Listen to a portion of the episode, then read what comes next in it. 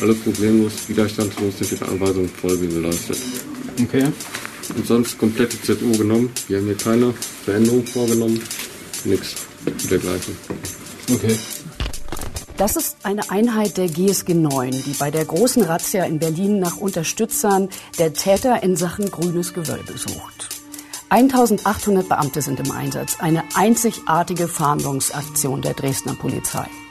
Mein Name ist Christina Pohl. Ich starte die Aufnahme und wir sind im Verhör.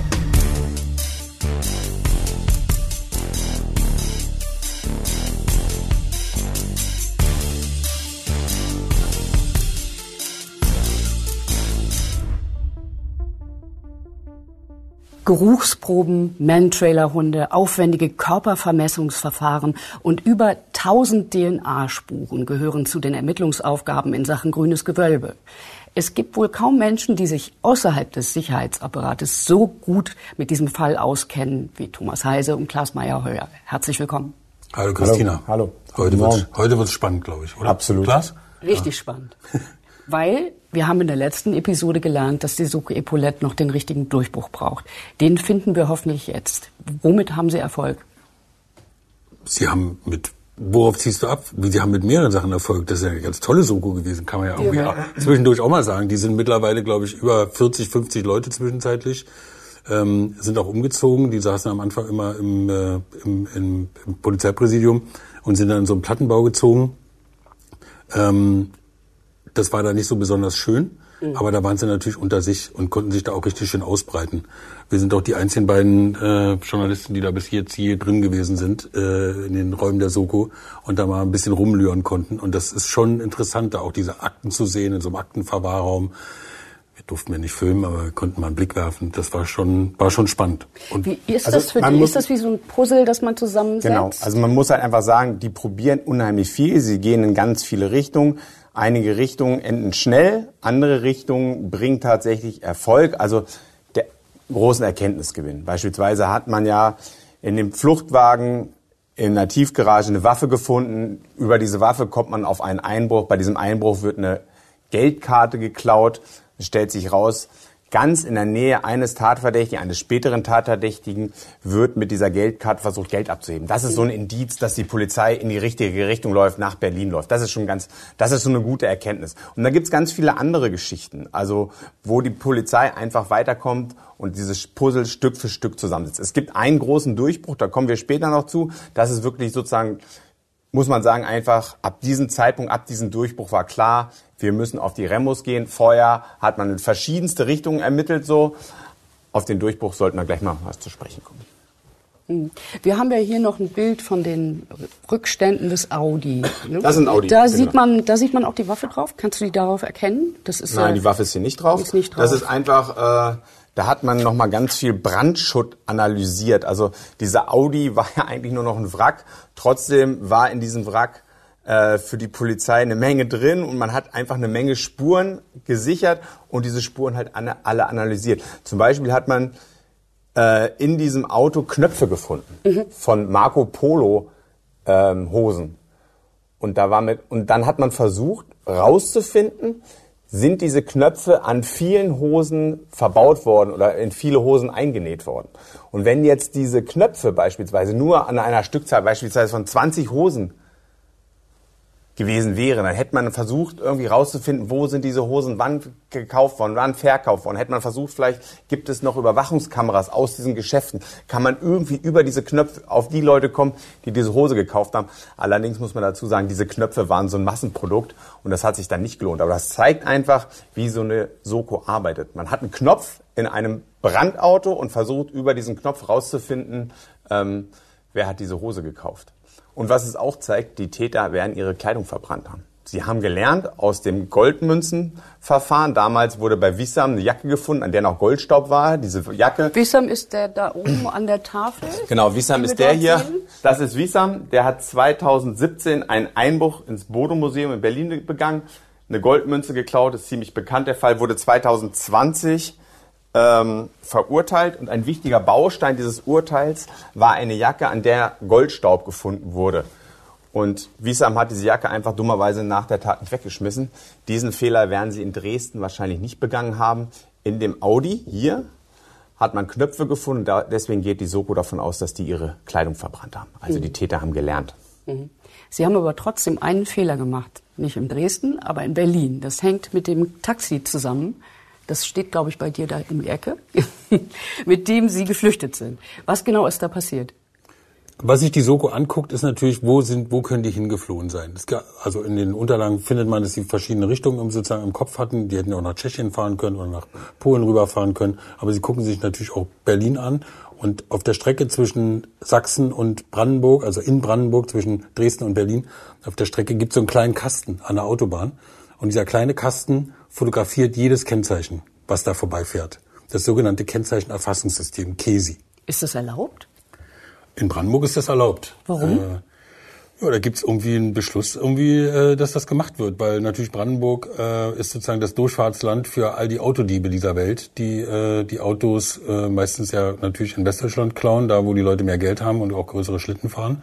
Ähm, und dann fahren die durch Brandenburg. Es gibt in Brandenburg einen Staatsanwalt, ähm, der hat die höchste Verhaftungsrate in Brandenburg und zwar ähm, äh, also für Haftanträge, weil der nur diese diese äh, Autodiebe irgendwie immer in Knast steckt. steckt. Und ähm, dieses Kennzeichenerfassungssystem haben die sich eben angeguckt. Nun ist es normalerweise so, ähm, die Daten, also die, die Autos werden fotografiert, du hast sozusagen das Kennzeichen. Und dann wird es aber sofort gelöscht, es wird nicht gespeichert. Okay. Und die Soko hat Schwein gehabt, weil es gab ein Strafverfahren in Zwickau, wo es auch um internationalen Autodiebstahl ging. So. Und die Zwickauer hatten schon sozusagen den Beschluss, diese Kesi-Daten nutzen zu können. Die mussten also gespeichert werden. Wenn es diesen Beschluss nicht gegeben hätte, dann hätte es jetzt diese sozusagen diese ganzen Ermittlungen, die hätte es nicht geben können, weil ja die Daten nicht gespeichert worden wären. Dann sind die zu den Zwickauern hingegangen, haben gesagt, ah, okay, ihr habt hier einen Beschluss, dann besorgen wir uns auch einen Beschluss. Dann haben die sich einen Beschluss besorgt und durften die Daten auswerten. Und dann haben sie gestaunt. Also, um es nochmal zusammenzufassen, die Polizei hatte nach dem Einbruch ins Grüne Gewölbe Zeugenaussagen, dass die Täter wahrscheinlich mit einem Taxi geflohen sind. Da gab es auffällige Bewegungen in, in Dresden. Da ist ein Taxi sehr schnell gefahren. Außerdem hat man auf den Kameras mutmaßlich ein Taxi gesehen. Zwar waren die Aufnahmen schlecht, aber man konnte schon schlussfolgern, das sei ein Taxi gewesen. So, das heißt, die Soko hat in diesen Kesi-Daten, also in den Daten der Kennzeichen, des Kennzeichenerfassungssystems konkret nach einem Taxi gesucht. Das heißt, sie haben die Kennzeichen genommen und geguckt, wem gehören diese Autos. Und Tara, eines dieser Kennzeichen, gehört einem Dresdner Taxiunternehmen. Ah. Genau. Also einem echten. Also das ist irgendwie, war keine Genau. Dublette Ein oder echtes so. Taxi. Genau. es gibt ein echtes Taxi. Und dann hat man, das war auch ein großer Durchbruch kurz vor Weihnachten 2019, dann hat man gesehen, kurz nachdem das Taxi durch das Bild fährt und fotografiert wird, fährt ein Audi durchs Bild. So. Ein Audi. So, man hat geguckt. Hier unser Audi. Unser Audi fährt auch durchs Bild. Man hat nicht den Audi gesehen, man sieht nur das Kennzeichen. Okay. Also die nehmen erstmal nur das Kennzeichen auf. Die machen nicht ein großes Foto von dem äh, Auto an sich. Erstmal wird nur das Kennzeichen fotografiert. Hinterher hat man die Bilder noch verbessert. Und dann hat man auch die Autos gesehen. Aber erstmal hat man nur das Kennzeichen. Und dann hat die, hat die Soko analysiert, dieses Kennzeichen gab es eigentlich nicht mehr. Dieses Kennzeichen war, war abgemeldet, gehörte zu einem Audi. Der Audi ist in Dortmund neu zugelassen worden. Das heißt, jetzt wird's kompliziert, dieses Kennzeichen war kein reales Kennzeichen. Das war eine Doublette. Das- Die Täter haben sich in Berlin umgeguckt nach einem Audi und haben das Kennzeichen kopiert dieses zweiten Audis und haben an ihr Tatfahrzeug ein echtes Kennzeichen gemacht, aber ein dubliertes, also ein nachgemachtes. So. Das gleiche ist übrigens mit dem Taxi passiert. Die Polizei hat in Dresden dann das echte Taxi, irgendwo haben wir auch ein Foto davon, Ich habe es vorhin gesehen. mit dem echten Taxifahrer, also mit der echten Taxifirma gefunden und hat auch angefangen, den zu, den zu observieren. Also die hatten sozusagen Da. ein Auto, was sozusagen ein echtes Auto war, mit einem echten Taxiunternehmen. das ist das hier. Genau. Das ist das, ja. Und sie konnten natürlich nicht, sie konnten ja nicht ausschließen, dass sozusagen dieses Taxiunternehmen wirklich das Taxiunternehmen war, was vielleicht haben die Ramos das gemietet und, Mhm. oder weiß der Geier, oder der Taxifahrer gehörte mit zur, mit zur Gang. Ja. So, und dann haben die angefangen, den Taxifahrer zu observieren, ähm, wir haben geguckt, ob der äh, da irgendwie beteiligt sein könnte und so weiter und so fort und waren dann natürlich auch relativ zeitig misstrauisch, ob der wirklich was damit zu tun hat. Aber wir haben äh, neulich mal dem Taxifahrer äh, sozusagen die Ermittlungsunterlagen und die Videos gezeigt. Der war ist aus allen Wolken gefallen. Sie sind eine ganze Zeit lang observiert worden mit Ihrem Taxi von der Polizei. Guck an. Ich weiß gar nicht, ob Sie das wissen. Nein, natürlich nicht. Das sind die, können Sie sich mal so durch. Also war ich da noch sozusagen völlig im Fokus da. Also davon habe ich nichts mitgekriegt, wirklich. Also das ist, da, da, da kriege ich jetzt noch Gänsehaut, wenn, wenn ich mir das überlege, wie, wie sehr ich da, da hätten noch mal die Handschellen klicken können, nehme ich mal an, wenn es äh, hart auf hart gekommen wäre, weil Donnerwetter. Der war echt geplättet. Die haben ihn auch zur Vernehmung vorgeladen und er sagt irgendwie, er wusste überhaupt nicht, worum es geht. Die haben immer gesagt, wo waren Sie denn da? Äh, haben Sie denn komische Bekannte und so? Er haben immer so rumgeeiert und er sagt, er konnte sich überhaupt gar nicht, dass das mit dem grünen Gewölbe zu tun hat, konnte er sich gar nicht vorstellen. Bei diesen Kennzeichen muss man sagen, ähm, man weiß nicht ganz genau, wie gut die nachgemacht waren, diese Dubletten. Aber ähm, wir wissen, dass natürlich in Berlin alle Nase lang äh, in die Zulassungsbehörden eingebrochen wird und da wird werden sozusagen in gro großem Stil Plaketten, Stempel und alles Mögliche geklaut. Also die sind dann schon so, dass wenn du die im Vorbeifahren siehst, sind die richtig gut. Also die sind da TÜV-Stempel, alles. Alles Tibi. gestempelt, TÜV, alles Tibi dabei, alles dabei. Genau. Also für die Soko ergab sich natürlich dann die Frage, sind das jetzt zwei Autos, sind es, ist es ein Auto so?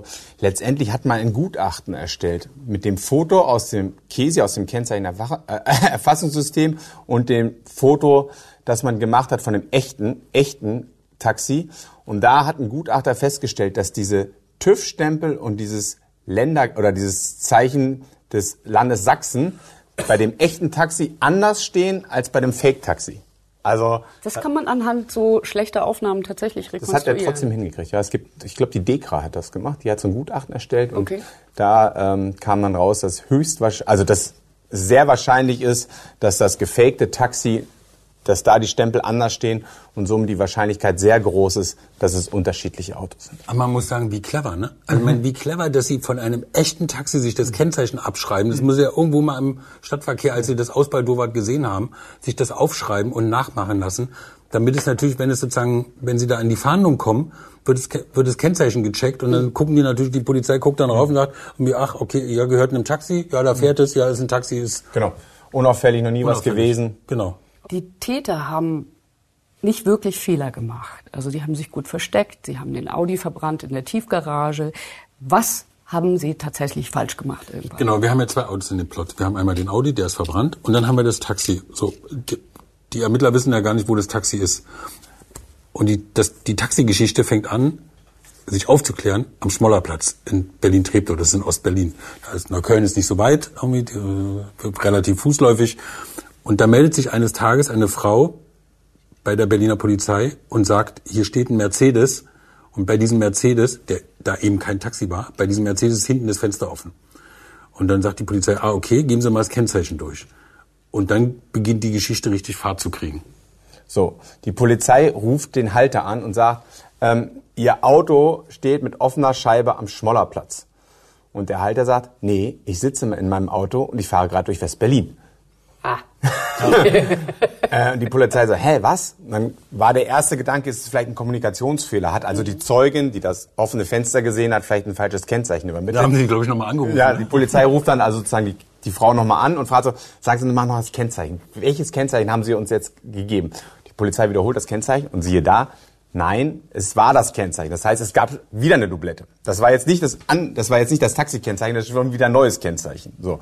Das Jetzt heißt, muss die Polizei ermitteln. Also jetzt, müssen sie was jetzt, tun. Nee, jetzt pass auf. Jetzt fährt die Polizei hin, guckt sich dieses Auto mit dem offenen Fenster an und sieht, und die Polizisten gucken aufs Kennzeichen und finden keine Manipulationsspuren. Mhm. Also für die Polizei sieht dieses Kennzeichen nicht gefälscht aus.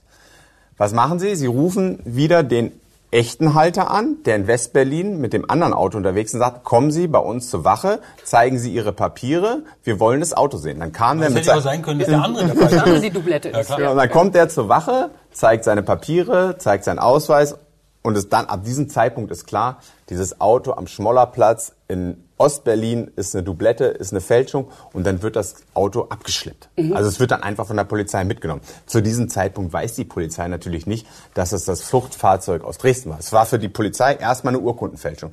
Wer ein Kennzeichen fälscht, beginnt begeht eine Urkundenfälschung, ist eine Straftat. So, und dann steht dieses Auto erstmal auf dem Sicherstellungsgelände. Und wahrscheinlich hätte es da gestanden bis zum St. Nimmerleinstag, weil ja keinem, keinem wäre auf die Gedanken gekommen, bei dieser Urkundenfälschung jetzt großartig noch zu gucken.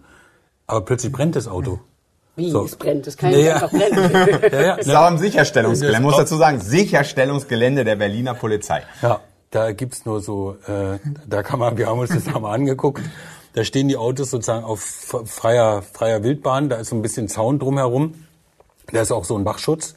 Äh, Und als wir da gedreht haben, ist auch sofort der Wachschutz gekommen, und zwar um uns da wegzuscheuchen, dass wir da kein Bild drehen von diesem Sicherheitsgelände, obwohl das ja sozusagen, du kannst da natürlich drauf drehen, weil das ist ja von der Straße. Ähm, Aber wo der Wachschutz nicht da war, war, als die Ramos da über den Zaun gestiegen sind äh, und da nachts hingegangen sind und ihr Auto angezündet haben. Moment, das musst du noch mal erklären. Also, wer ist über den Zaun gestiegen? Warum ist jemand über den Zaun gestiegen? Warum zünden die so ein Auto an? Das weiß man nicht genau, wer es gewesen ist. Die Geschichte ist auch ein bisschen komplizierter. Es gibt nämlich in Berlin zwei Sicherstellungsgelände. Es gibt eins in Westberlin und es gibt eins in Ostberlin. Und Weihnachten 2019 brich, äh, überrascht ein Wachmann auf dem Westberliner Gelände zwei Einbrecher, zwei maskierte Typen. So, auf diesem Sicherstellungsgelände. Und der Wachmann sagt, stehen bleiben, stehen bleiben, die rennen weg, der Wachmann rennt hinterher. Dann sagt er, die, er stellt diese beiden Einbrecher und die ziehen das Pfefferspray und sagen, willst du blind werden? Und dann nebeln sie ihn ein und sind dann weg. So.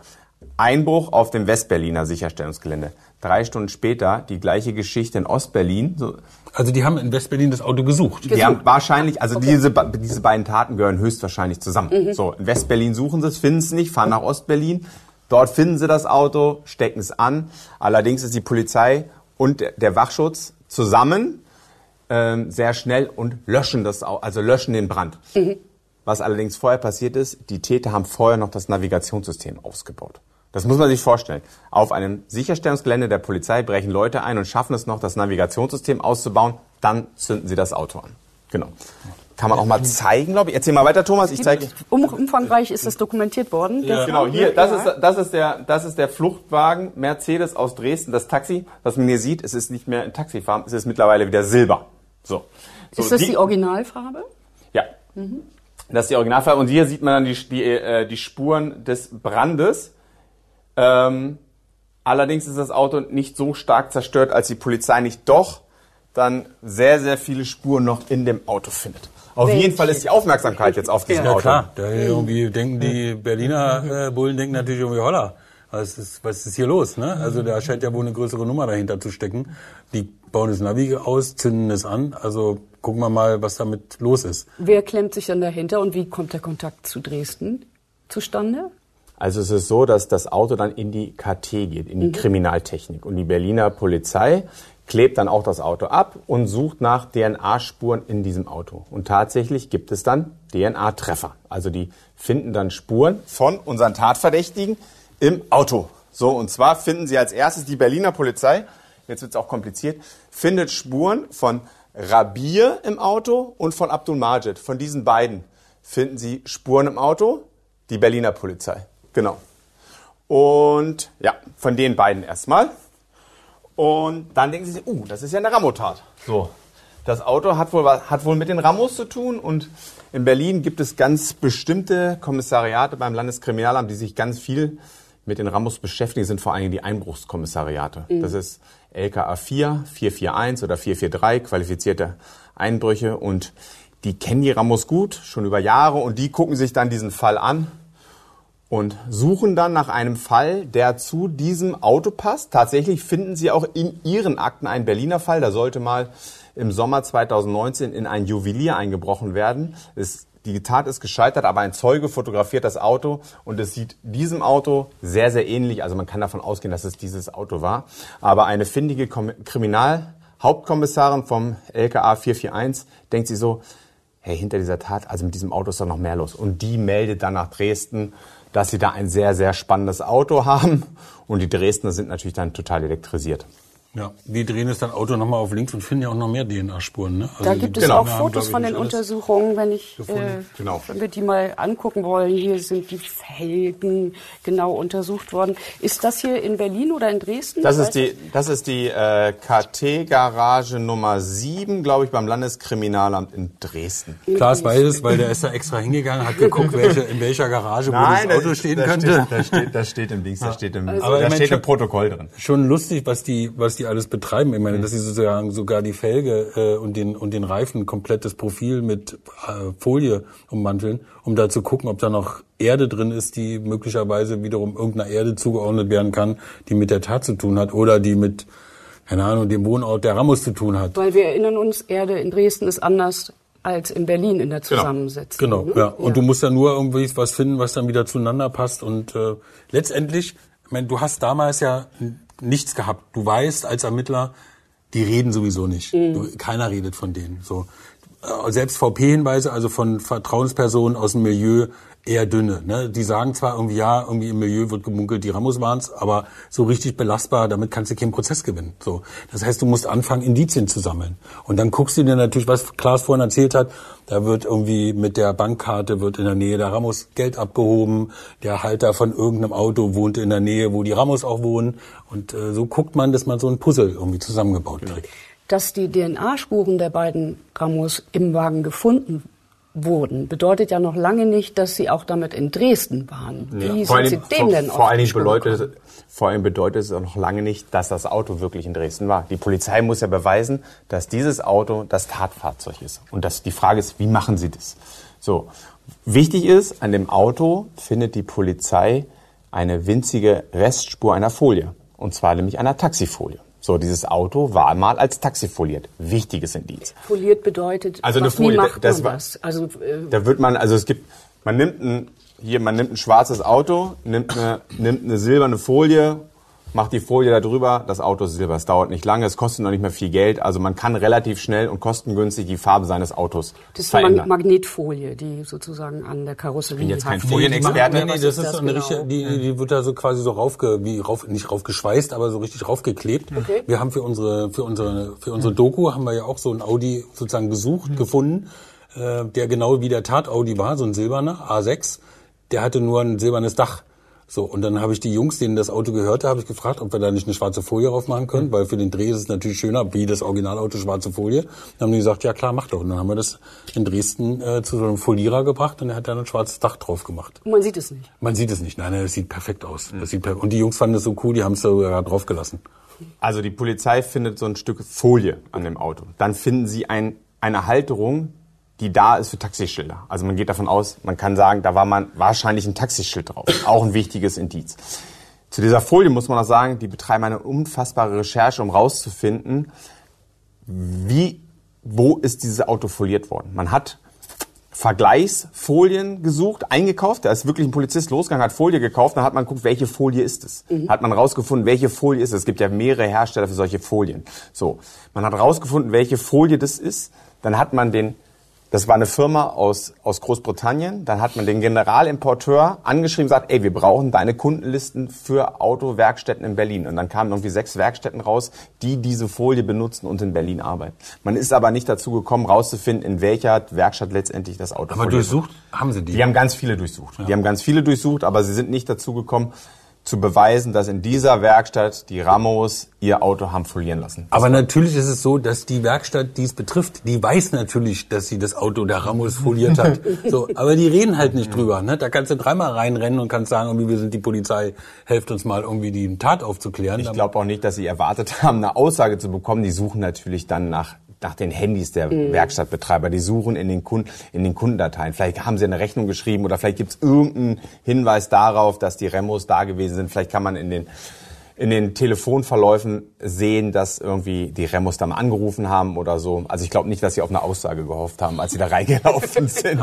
Ja, aber man könnte ja davon ausgehen, dass so ein braves Mittelstandsunternehmen wie so eine Folierwerkstatt bereit ist, dem Staat zu helfen. Ja, aber wenn, wenn, du dir diese Werkstätten angeguckt hast, ich habe ja diese ganzen Durchsuchungsberichte gelesen, auch die Fotos, das war jetzt auch manchmal so ein eher so schrabbelige Hinterhof. Hinterhof, äh, genau. wo man nicht genau weiß. äh, Genau. die Jedenfalls, wir kommen nochmal zurück. Es geht ja jetzt darum, wie haben die, hat die Polizei herausgefunden, dass dieses Auto auch tatsächlich in Dresden war. Und letztendlich die wichtigsten Indizien war ein Steuerungsgerät. Das Navigationssystem hatten sie ausgebaut, aber es gab noch ein Steuerungsgerät in diesem Auto. So ein Auto, so ein modernes Auto hat ganz viele Steuerungsgeräte, aber die haben das Hauptsteuerungsgerät angesprochen. Da ist extra ein Experte aus Süddeutschland gekommen, der sich mit Mercedes sehr gut auskennt. Dessen Analysegeräte haben kommuniziert mit dem halb abgebrannten Mercedes und dieses Steuerungsgerät hat viele Daten ausgespuckt, nämlich Standdaten und Fahrdaten. Also man konnte genau sehen, wann das Auto gefahren ist und wann das Auto gestanden hat, wann ist das Auto gefahren. Und genau an diesen Tattagen war das, Auto, war das Auto in Bewegung. Genau zu der Zeit, als das Auto in Dresden abgeparkt wurde, hat, das Auto, hat dieses Auto gestanden. Also anhand dieser Daten war eindeutig klar, das muss das Tatfahrzeug gewesen sein. Das stimmt auch die Kilometer. Also der konnte sogar ausrechnen, dass da irgendwie, keine Ahnung, 189 Kilometer vom grünen Gewölbe bis zum Schmollerplatz mhm. und es waren genau 189 Kilometer. Und die haben das da einfach stehen lassen, den Wagen, oder wie? Oder mit offenem Fenster, oder wie? Genau, das war, das war ihr Kardinalfehler. Die das war ihr Kardinal. Die werden einfach die werden die Folie runtergerissen haben und vielleicht wollten sie das Auto nochmal benutzen für den nächsten Bruch. Ich meine, es ist ja auch aufwendig, so ein Auto zu besorgen, muss immer irgendwelche Leute dann mit falschen Handys irgendwo hinschicken und so. Das ist immer eine Gefahr. So ein Auto ist immer eine Gefahr, dass beispielsweise der Verkäufer des Autos an sich an den Käufer erinnert und dass da irgendwas passiert.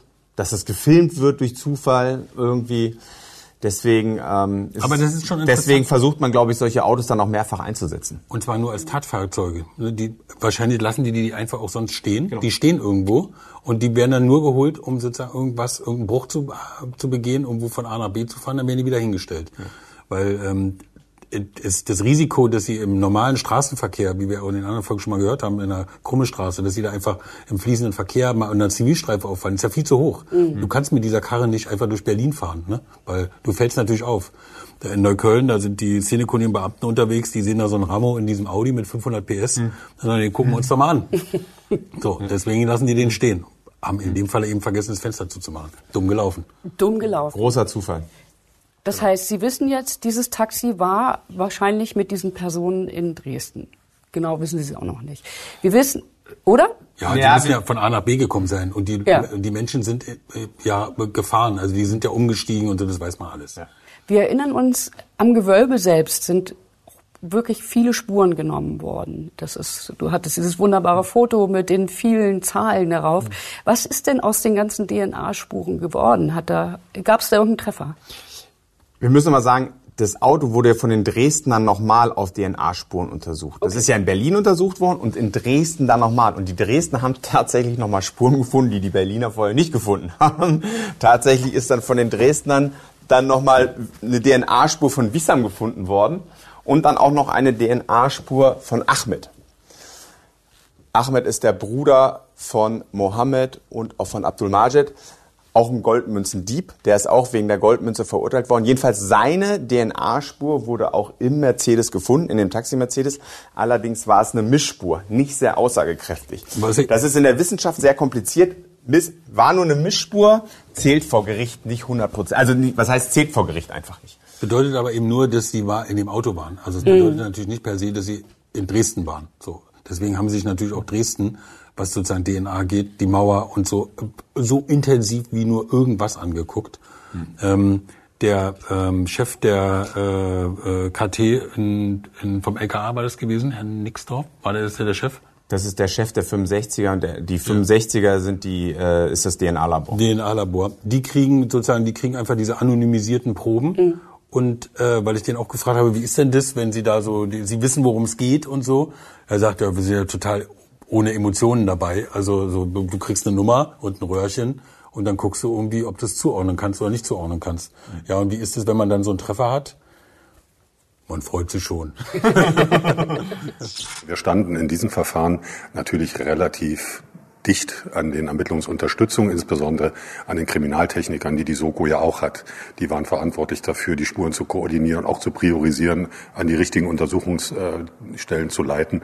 Mit denen war man im regelmäßigen Austausch und na klar hat man von denen auch Schulterklopfern bekommen. Am Ende klopfen wir ja auch anderen auf die Schulter. Wir sind ohne die Tatortgruppe, die da vorne gesichert hat, auch nichts. Wenn die keine Qualität liefert, stehen wir da und gehen ins Leere.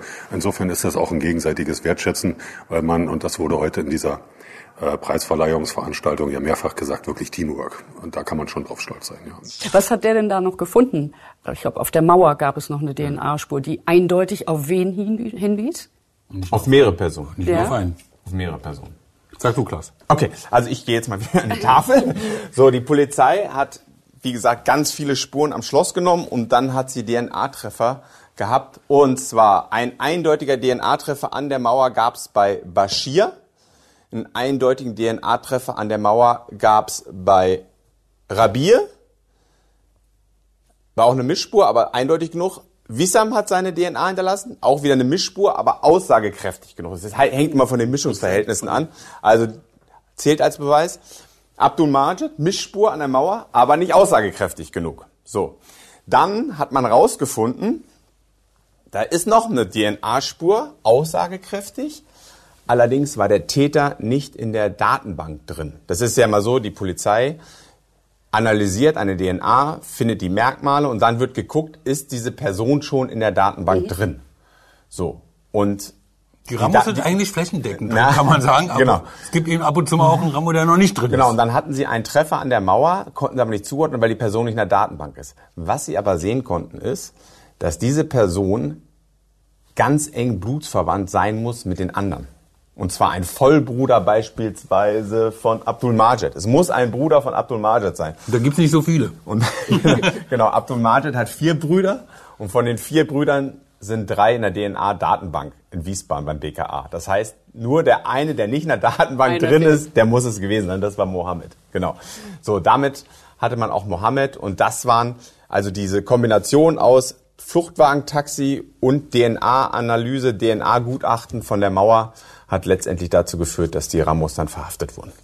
Das war ja auch von Anfang an euer Verdacht. Ich erinnere mich dran, du hast Wissam Ramo sehr früh vor Gericht mal getroffen. In Erlangen war das.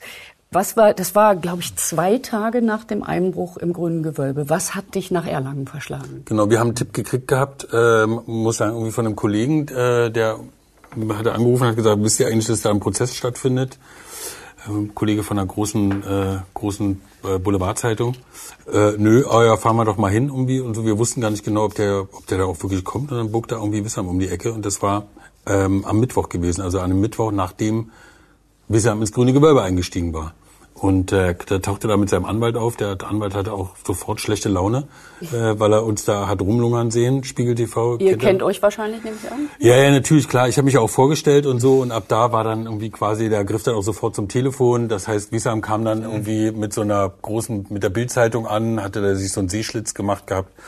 Äh, ja, und kam dann zum Prozess. Es ging darum, dass Wissam in der Nähe ähm, eingebrochen hat bei unserem äh, Werkzeugunternehmen, äh, die so diese Spreizer herstellen, mit denen die eben auch diese Fenster zum Beispiel haben aufge, aufge, aufgemacht, äh, diese Rettungsscheren und sonst was alles. Wie sind Sie denn auf Wissam gekommen? Der ist ja tatsächlich, wo ist eigentlich das Bild? In mit, Erlangen meinst du? Äh, in Erlangen. Ja, es gab DNA. das Bild mit dem. DNA.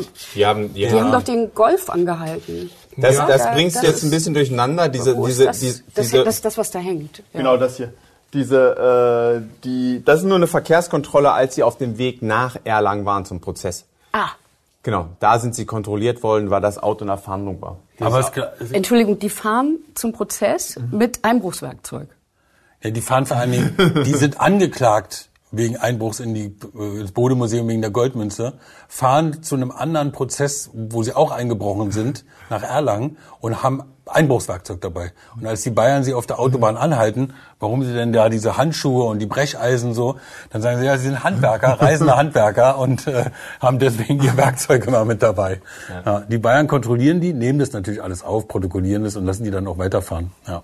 Aber es ist, ja, das zeigt halt deren Chutzpe. Und sie wissen halt ganz genau, es ist kein Verbrechen, irgendwie Handschuhe dabei zu haben. Es ist kein Verbrechen, Brecheisen dabei zu haben. Es ist kein Verbrechen, irgendwie Masken dabei zu Sie haben. Sie haben auch diese Maler, diese Maleranzug dabei gehabt, damit man natürlich nicht mit der DNA irgendwie so, wenn man, ich meine, könnte sich ja unterwegs was ergeben. Ja, man weiß ja nie. Das ist ja immer gut, wenn man sein Werkzeug, so wie wir immer eine kleine Kamera dabei haben in der Regel, wenn wir durch Neukölln fahren.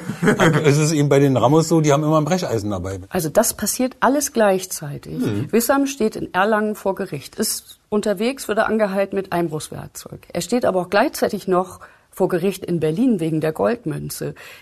Wie kriegt so ein junger Mann das alles unter einen Hut? Also wie erklärt ihr euch das? Das Irre ist, der hatte ja sogar, eigentlich hätte der ja sitzen müssen, weil die Goldmünze ist natürlich, die Strafandrohung war so hoch und weil das Gericht so nett war und weil er ja ein junger Heranwachsender war und weil sein Vater krank war, den er pflegen musste, hat er gesagt, ähm, haben sie ihn, haben sie den Haftbefehl außer Vollzug gesetzt. Das heißt, er ist da auch immer als freier Mann zu diesem Prozess gekommen.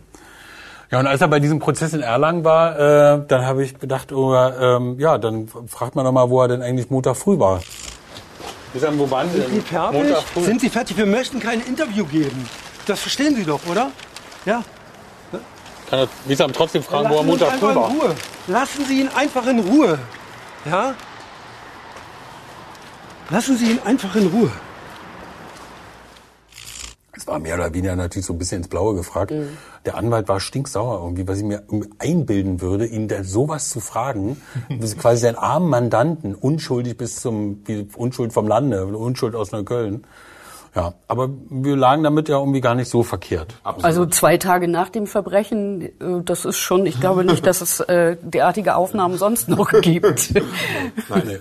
Da, äh, du hast ein bisschen im Dunkeln rumgestochert, aber ja, im Grunde ein bisschen im Dunkeln rumgestochert, ja. klar. Ja, aber dadurch, dass wir Wissam, ich meine, wie oft wir zu irgendwelchen kleinen Prozessen auch gegangen sind, wo Wissam dann wieder äh, rumstarkte wegen irgendwas. Also wir, wir kannten den natürlich. Das ist. Ihr seid ihm auch begegnet bei einer Beerdigung. Genau. Was war das für ein Setting? Also diese Beerdigung war im April 2020. Da ist die Oma von den ganzen Jungs äh, gestorben. Ähm, also fünf der sechs Tatverdächtigen haben die gleiche Oma gehabt und die sind dann auch alle bei der Beerdigung aufgetaucht. Und das war kurz nachdem letztendlich dieser Durchbruch mit diesem Fluchtwagentaxi passiert war. Also ab diesem Fluchtwagentaxi war ja klar mehr oder weniger für die Polizisten, die Ramo-Richtung ist die richtige. So, und dann haben sich sehr, sehr stark auf diesen Clan fokussiert. Und was sie gemacht haben, sie haben bei der Beerdigung ganz viele Fotos gemacht, sie haben ganz viele Videos gemacht, also die Soko, und sie haben ähm, die Handynummern abgegriffen. Also sie haben sich dann mit so einem Messwagen hingestellt und die ganzen Handys, die da zu dieser Beerdigung gelaufen sind, haben sich dann in diesen Messwagen eingeloggt. Die wollten natürlich die Handydaten abgreifen. Die wollten gucken, sind diese Handydaten vielleicht irgendwo am Schloss gewesen? Sind die Handydaten schon mal in den ganzen Ermittlungen irgendwo mal aufgetaucht? Das ist natürlich eine Möglichkeit, weiter zu ermitteln. Also diese Polizei hat die Gesichter und die Fotos, die man bei der Beerdigung gemacht hat, genommen und hat damit eine Software gefüttert und hat diese Software gleichzeitig mit Bildern aus Überwachungskameras von Tankstellen gefüttert. So, um zu gucken, sind die Ramos vielleicht in der Tatzeit irgendwo auf irgendwelchen Tankstellen gewesen? Zwischen Berlin und Dresden. Zwischen Berlin und Dresden. Und das ist natürlich für Polizisten viel zu aufwendig, da den ganzen Tag sich irgendwelche Bilder anzugucken, um dann zu gucken, ist da jetzt irgendwie ein Ramo zu sehen oder so. Und das lässt man eine Software machen. Man weiß allerdings nicht, wie zuverlässig diese Software. Ja, und, man, und natürlich irgendwie die Ramos tanken nicht mehr unterwegs, ob wenn sie von A nach B fahren. Also wir gehen davon aus und die Ermittler, glaube ich, mittlerweile auch, die haben Benzinkanister dabei und füllen die dann nach. Also mhm. die tanken irgendwo, weil die wissen natürlich, dass immer geguckt wird, Blitzeranlagen und Tankstellen. Weil irgendwo musst du tanken ja, den Fehler. Aber klar, Soko versucht natürlich in jede Richtung irgendwie zu wetzen. Ja. Okay, Sie kennen die Ramos jetzt besser, weil Sie Gesichtserkennung, Sie wissen irgendwie, wer bei der Beerdigung war und haben jetzt wen genau in Verdacht? Also wie viele Gesichter derer, die wir da hängen haben, sind zu dem Zeitpunkt immer hochgradig verdächtig? Alle sechs, ne? Nee. Nee, also zu dem Zeitpunkt bei der Beerdigung ist beispielsweise Wissam offiziell noch nicht tatverdächtig. Der kommt erst mit dem DNA, der ist erst mit dem DNA-Gutachten tatverdächtig. Nee, ja genau, der kommt mit dem mit dem Au, ach, Entschuldigung. Also Wissam ist zu dem Zeitpunkt. Krass, wenn du das jetzt nicht weißt, das geht nicht. Wer sonst? Also Wer sonst? Also, die Gesichtserkennung Wissam, von Wissam ist, Wissam ist tatverdächtig, nachdem die Dresdner DNA-Spuren aus dem Mercedes analysiert wurden. Dann, danach ist er tatverdächtig. Zu dem Zeitpunkt ist Rabie tatverdächtig, weil, ähm, weil er damals bei der Kontrolle mit dem Auto saß vor der Tat. Abdul Majed ist tatverdächtig, weil er mit dem Auto saß. Ähm, Bashir ist tatverdächtig, weil er mit dem Auto saß. Mohammed ist zu dem Zeitpunkt der Beerdigung noch nicht tatverdächtig und Ahmed wird auch erst viel später tatverdächtig. Also vier von den sechs sind zum Zeitpunkt der äh, sind so im Sommer 2020 tatverdächtig. Da ja da eigentlich relativ klar ist, dass sie das ja wieder in der Familie gemacht haben. Also mhm. meine, wenn du schon, ne, es ist einfach so, so, da guckst du natürlich an, wer ist da noch in dieser Corona von der Familie, der für so eine für so eine Dinger prädestiniert ist. Und der ist natürlich, Wiesam ist prädestiniert dafür, da bei sowas mitzumachen. Das denken die sich natürlich schon, dass der, auch wenn sie jetzt die DNA da noch nicht hatten, Aber natürlich haben die den auf dem Schirm, genauso wie Ahmed. Und dann gibt's ja auch noch den kleinen Dschihad, äh, der dann später beim Prozess zwischenzeitlich auch mal verhaftet wird. Das ist auch ein Familienmitglied, das ist der Bruder von Klaas? Bashir. Von Bashir. so, und Dschihad, Dschihad, Dschihad hat mittlerweile jetzt auch aktuell eine Anklage äh, äh, wegen Tatbeteiligung an der, an der Geschichte. Also die machen das schon so unter sich, weil sie natürlich auch großes Vertrauen in ihre Familie haben, in ihren Clan haben, dass da keiner redet, dass das gedeckelt wird und so war es ja auch gewesen. Es ist ja hat ja keiner geredet, auch von denen, also bis zum Prozess, bis im Prozess dann der erste irgendwann mal geredet hat. Bis dahin war Schweigen im Walde gewesen. Spannend ist, wie Mohammed tatverdächtig geworden ist. Also bei dem war es nämlich so, der ist über seine Handynummer aufgeflogen. Man hat die Handydaten analysiert von den Ramos aus der Tatnacht nach dieser Kontrolle in Berlin und einer der Dschihad nämlich hat mit einem Handy telefoniert, das man nicht zuordnen konnte. Und sehr aufwendig hat man dann herausgefunden, dass, dass diese Handynummer, äh, dass mit dieser Handynummer mal Hotels gebucht wurden. Und dann hat man auf den Meldeschein der Hotels geguckt und das war dann Mohammed Remo, der sich da immer in dieses Hotel eingebucht hat. Dann war man sicher, das war ist seine Handynummer. Dadurch ist er tatverdächtig geworden. Später durch das DNA-Gutachten ist er dann erst recht tatverdächtig geworden, aber der erste Anfasser war diese Handynummer und das, und das Welche, Hotel. welche Tätigkeit geht der gleich nach, dass der immer im Hotel wohnen musste? Der Handlungsreisende? Nein, der, ich glaube, dass er sich da mit seiner Freundin getroffen hat. ah, okay. Heimlich. Heimlich. Also eine Freundin, die er nicht haben darf, offensichtlich. Das weiß ich gar Oder nicht, nicht genau. ja, ich, der ist schon nicht. ziemlich offensiv, glaube ich, auch damit umgegangen mit der Freundin. Ich, ich, das weiß ich nicht. Da will ich jetzt keinen Quatsch erzählen. Aber der galt doch als äh, nicht wohnungslos, wie heißt das irgendwie? Hat doch irgendwie Ohne festen Wohnsitz? Ohne festen Wohnsitz. Nee, ne? nee, war, nee, der war, nee, Gemeldet bei da bei so, Mutti? ja genau, ganz normal. Okay, was hat denn schlussendlich gereicht für einen Haftbefehl tatsächlich irgendwann? Also was hat da zusammengefunden? DNA-Spuren hören wir, wir haben die Gesichtserkennung, wir haben die Handynachverfolgung. Was hat jetzt gereicht, um tatsächlich Haftbefehle ausstellen zu können? all das. Die DNA-Spuren vor allen Dingen. Die DNA-Spuren, die DNA-Spuren an der Mauer, die DNA-Spuren im Mercedes, das sind die Sachen, die wahrscheinlich den Ermittlungsrichter überzeugt haben. Wenn die das, wenn denen an der Mauer gelungen wäre, also es gibt ja irgendwie, dass sie, da wo Felgenreiniger noch über die Mauer ge, äh, gespritzt haben, um da sozusagen die letzten, auch da die DNA zu verwischen. Wenn ihnen das gelungen wäre, wäre es, glaube ich, schwierig gewesen, irgendwie die zu verhaften, also die irgendwie einzusacken. Also das ist irgendwie, also man muss sagen, alles, was noch folgt, der Prozess, der Deal und das Urteil, hat seine Basis in dieser unfassbaren Ermittlungsarbeit der Soko. Also muss man einfach so sagen. Und die DNA kam, glaube ich, ein Jahr im Sommer erst, äh, also ein halbes Spätsommer. im Spätsommer äh, nach, den, nach, dem, nach dem Bruch. Also so lange hat es gebraucht, obwohl das natürlich priorisiert war. Das ist natürlich klar, die haben das nicht, die DNA ist nicht nach, Posteingang irgendwie sortiert worden, sondern die ist, hat natürlich Prio 1 gehabt. Da irgendwie geht nichts drüber. Das musste sofort gemacht werden. Aber es war einfach so viel. Ne? Das musste erst mal hinkriegen als Ermittlungsbehörde. Genau. Und wie verhaftet man denn die Ramos?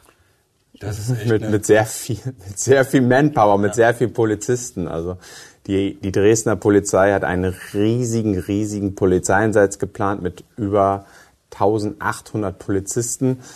Ähm, ja, und dann ist es so, man sucht sich einen strategisch günstigen Ort, um die ganzen Polizeikräfte einzuweisen, um sozusagen die alle zu informieren, weil das ist natürlich, da ist eine ganz hohe Geheimhaltungsstufe drauf. Man will natürlich nicht 1800 Polizisten erzählen, du in zwei Wochen fahren wir nach Berlin und äh, holen uns die Ramos, dann werden die Ramos wahrscheinlich vorher davon irgendwie Bescheid wissen. Nicht nur, nicht weil es irgendwie korrupte Polizisten gibt, aber dann reden die Polizisten mit ihrer Frau und die Frau redet vielleicht mehr mit dem und irgendwann ist dieser Einsatz verraten, ohne dass es einer wollte.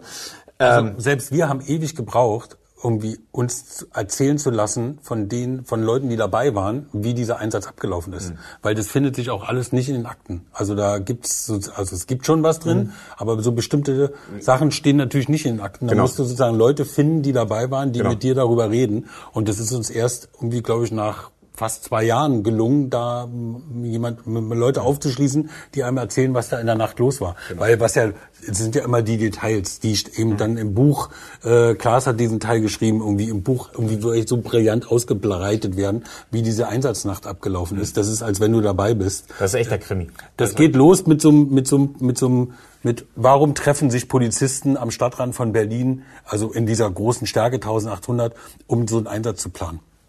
Du musst die ja da hinkriegen. Du kannst denen ja nicht vorher, kannst ja den Rundschreiben machen, so wir holen heute die Ramos. So. Da muss ja irgendwas in die, muss ja irgendwas in den Befehl reinschreiben. So da stand dann drin internationaler Waffenhandel. So, also alle, die da hingekommen sind, in diesem riesen Versammlungssaal, wo dann die ganzen Leiter der Spezialkräfte saßen, die Ermittlungs, die Ermittlungsjungs, äh, Jungs, die Staatsanwälte, äh, der so der Soko-Chef war, glaube ich, in, in Dresden, ist auch egal. Jedenfalls, die waren alle da und das ganze Fußvolk, was sozusagen rein, auch mit der Ramme reingeht, dachte, es ist internationaler Waffenhandel. Und erst morgens um drei, um zwei, ähm, wurde ich, ich versuche gerade nachzudenken, wie es genau man, äh, wurde denen dann gesagt, es geht, es geht nicht um Waffenhandel, es geht ums grüne Gewölbe und unsere Zielpersonen sind die Ramos. Und zwar von oben nach unten, Wissam und dann wurden alle anderen irgendwie genannt, die man da von der Straße irgendwie holen will. Und das, das Codewort, wollen wir das verraten oder wollen wir sagen, muss man ein Buch, muss ein Buch lesen? Muss man ein Buch lesen. Okay, wir sagen das Codewort nicht. Nein, was, wir, wir, Und optimal gelaufen ist es, muss man sagen, jetzt nicht unbedingt. Es ist nicht schlecht gelaufen, aber... Es ist nicht schlecht gelaufen, ist aber nicht gut gelaufen. Also sagen wir mal so ein Zwischen. Was ist gut gelaufen? Ähm, wir, sagen, wir fangen erstmal mit dem Schlechten. Nein, für die, ähm, für die Ermittler war Wissam die Zielperson Nummer eins. Das war Priorität sozusagen. Genau. Also Wissam, der, hat, der Wissam hatte Priorität Nummer eins. Das Problem nämlich bei Wissam war, über den wussten sie am wenigsten. Wissam, den haben sie ganz wenig vor, den, vor dem Zugriff, also vor der Festnahme, observiert man ja immer die Tatverdächtigen. Man versucht die, sagt die Polizei, unter Wind zu halten. Man will wissen, wo sind die, wo schlafen die, mit welchen Autos fahren die rum, mit welchen Handys fahren, welche Handys benutzen. Man will möglichst viele Informationen haben über die. Und über Wissam hatte man sehr, sehr wenig. Man wusste nicht, wo er schläft. Man wusste nicht genau, mit welchem Auto der unterwegs ist. Man hatte seine aktuelle Handynummer nicht. So.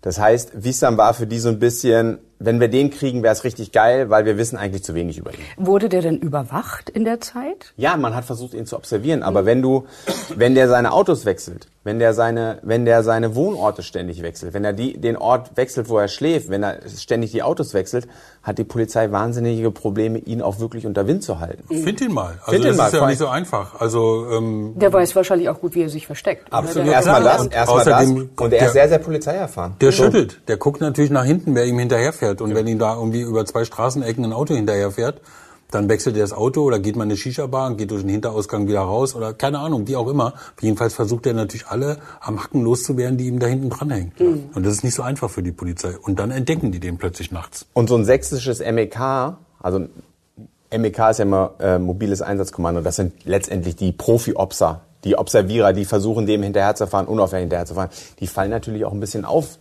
durch ihren Phänotyp, durch ihr Aussehen in Neukölln. Die sehen jetzt nicht so aus, äh, wie die Neuköllner so ungefähr so ein bisschen. Ne? Das ist schon schwierig dort, dort einzutauchen und nicht entdeckt zu werden. Jedenfalls in dieser Nacht entdeckt das sächsische MEK, die an Wissam dran sind, sie entdecken ihn.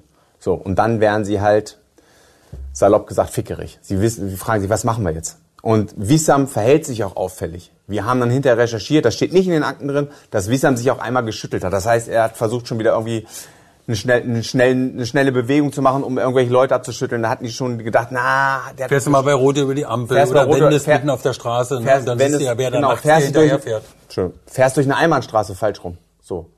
Das ist ja klar, das ist eine Ordnung, das, das fällt nicht auf, aber wenn du dann als Polizei hinterher fährst, mhm. dann ist klar. So, ne? Also der hat was gemacht, um irgendwie möglicherweise verfolgerlos zu werden. Und dann hat man ihn aber wieder entdeckt. Um halb drei hat man ihn entdeckt. Wieder. So, und die sind an ihm dran. Und das Schwierige war, dass der Einsatzleiter dieses ganzen Einsatzes, der war gerade äh, auf dem Weg von Berlin wiederum, oder vom Stadtrat von Berlin, genauer gesagt in Potsdam, äh, wieder nach Dresden in die Einsatzzentrale. So, du hast also einen Einsatzleiter, der eigentlich das Go geben muss. Der mhm. muss eigentlich sagen, runternehmen von der Straße. Weil natürlich eigentlich warten alle bis früh um sechs. Eigentlich sollte früh um sechs bei allen zugeschlagen werden. Gleichzeitig. Damit, gleichzeitig, damit keiner mhm. gewarnt werden kann und so weiter und so fort. Und jetzt hast du da Wissam, in so einem großen Auto in Neukölln nachts auf der Straße. Wo du ja auch nicht weißt, wann der um, wo der um 6 Uhr sein wird. Genau, ja, der kann ja in einer Stunde schon wieder weg sein. So, ja. und da der Prio 1 war, äh, hat dann der zuständige äh, Einsatzleiter, der dafür zuständig war, ähm, das ist Herr Mewis, der war damals ähm, SEK-Leiter von Sachsen. Äh, Leiter Spezialeinheiten. Ne? Leiter Spezialeinheiten.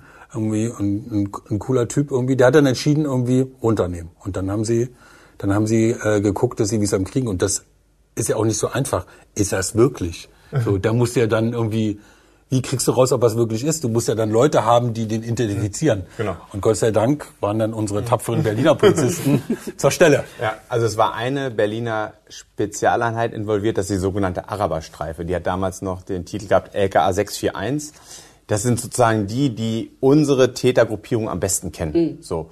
Und die waren auch auf der Straße. Das war sozusagen so ein rollendes Identifizierungskommando. Also die sollten, falls irgendwann mal Remos verhaftet werden, auch gucken, sind das wirklich die richtigen, weil die Berliner die halt am besten kennen. Und dann, als das sächsische MEK Wissam gesehen hat, hat man gesagt, Jungs, holt ihn euch. Berliner holt ihn euch. Und die Berliner sind an Wissam rangefahren, haben auch nochmal gesehen, ja, er ist es.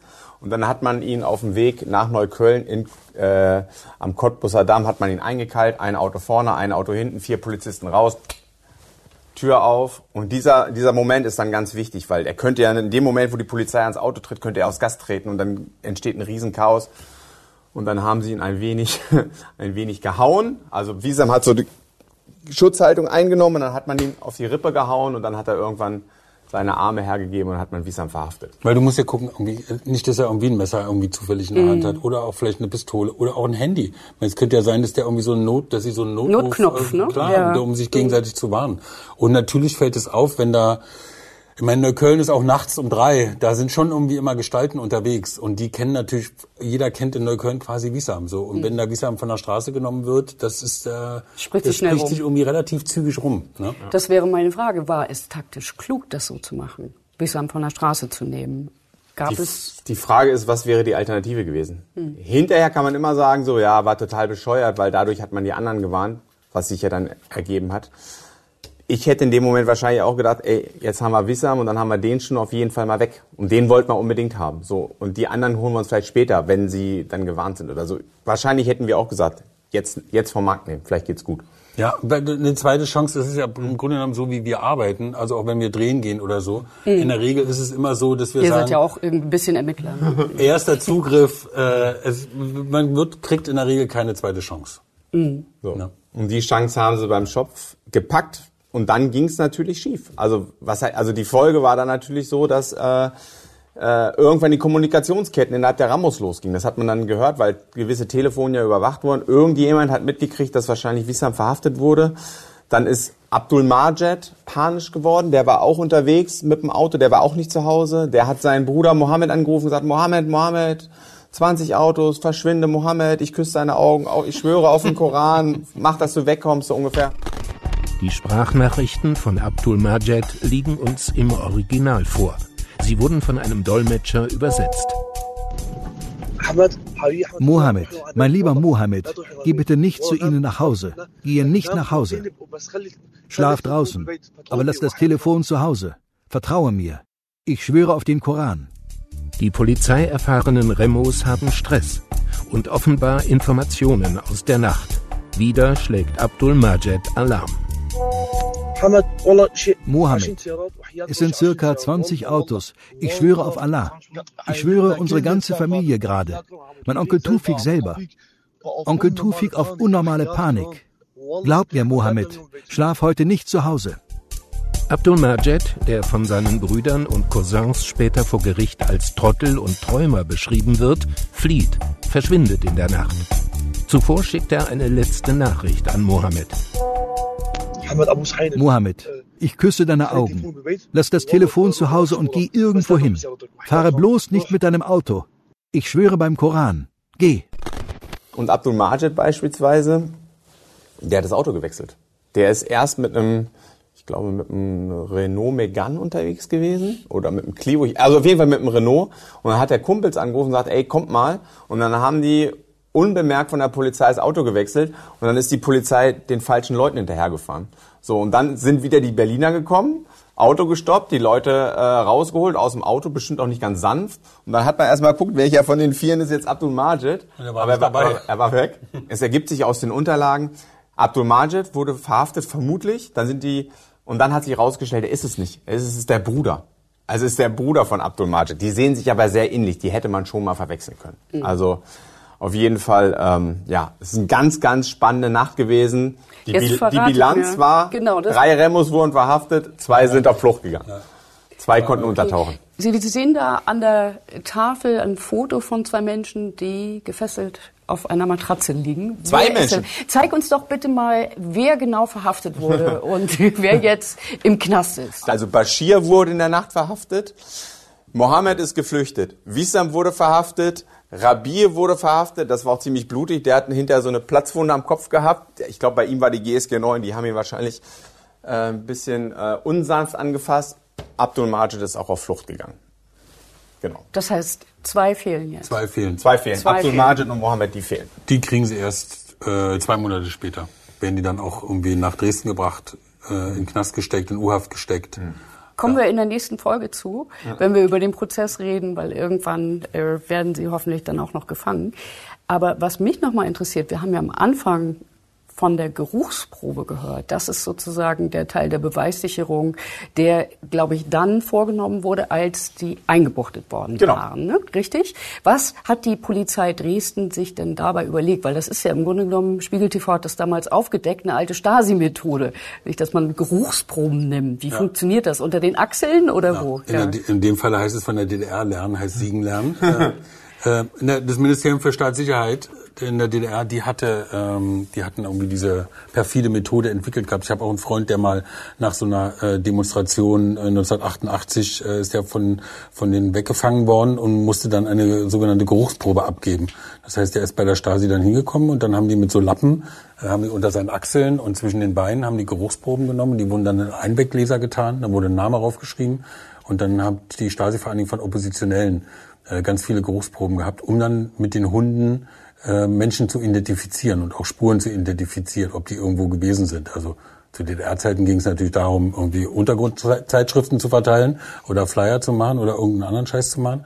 Und in dem Falle hat die sächsische Polizei gesagt, irgendwie, okay, das versuchen wir einfach auch mal und hat auch Geruchsproben genommen von den Ramos. Also die mussten sich da irgendwie hinstellen, dann sind Lappen genommen worden, sind Geruchsproben genommen worden und dann ist man mit diesen Geruchsproben zu dem Tatort hingegangen und hat gesagt zu den Hunden, jetzt guckt mal, ob hier einer von denen aus den Einweglesern hier in der Gegend irgendwie langgelaufen sind. Ähm, Eine nicht ganz einfache Methode. Ganz vielleicht als Schlusswort und zur Ehrenrettung der, der, nicht zu, der Polizei, aber allgemein, das ist keine Stasi-Methode. Nicht nur, auch die westdeutsche Polizei hat immer Geruchsspuren-Differenzierungsmethode gehabt. Das ist eine ganz früher auch immer noch anerkannte Methode, um in bestimmten Fällen tatsächlich einen Täter zu überführen. Es ist kein Allheilmittel, so ein Hund. In diesem Fall war es vielleicht auch überzogen, die Erwartung, aber auch die westdeutsche Polizei setzt, Poliz äh, setzt Geruchsspuren-Differenzierungshunde ein, um Täter zu überführen. Was kann denn so ein Hund? Also zwischen der Tat, wie viel Zeit lag dazwischen, zwischen der Verhaftung und der Tat selbst? Acht, 18 Monate waren, glaube ich, vergangen, ne? Zwischen Tat und äh, Ansätzen der Hunde auf der, an, der, an den Spuren. Nee, ich glaube so ein bisschen weniger. Aber ähm, schon Aber also es- über ein Jahr auf jeden Fall. Es hat geregnet, es hat geschneit, es war Sonne, es war alles Mögliche. Also, dass die Hunde das irgendwie noch da Witterung aufnehmen können und sagen können, da ist von A nach B gelaufen worden. Also es gibt ja Bilder von diesem, äh, von diesem Einsatz dieser Hunde und ähm, wir sind die Einzigen, die die Bilder haben und die wir, äh, die wir auch zeigen äh, wollen. Und das ist natürlich schon spannend zu sehen, weil man, man steckt in so einem Hund nicht drin. Man weiß nicht wirklich objektiv, riecht der das, hat der eine Spur oder hat der keine Also Spur. Hunde können Krankheiten riechen, Hunde können Krebs riechen. Das, die haben also, das ist äh, weitaus besser Ja, äh, diese ausgebildet Bloodhounds, als bei Menschen. Ja, ne? und diese Bloodhounds können irgendwie äh, in der Jagd, wenn da irgendwie das äh, Wild irgendwie krankgeschossen worden ist und verletzt irgendwo liegt, dann gehen die auch selbst, die können zwei Wochen äh, danach noch irgendwie lässig irgendwie durch den Wald gehen und irgendwo wild und zwar 14 Kilometer weiter finden. Also das ist schon faszinierend. Ob das jetzt sozusagen 16, 15 Monate danach noch geht, pff, äh, das ist echt umstritten. Absolut. Lasst uns das in der nächsten Folge besprechen, wenn es um den Gerichtstermin geht, wenn es um die Urteile geht, wenn es überhaupt darum geht, was wird aus dem ganzen Fall. Weil man fragt sich ja, wie gerichtsfest ist so ein Gutachten dann. Bis dahin stoppe ich die Aufnahme.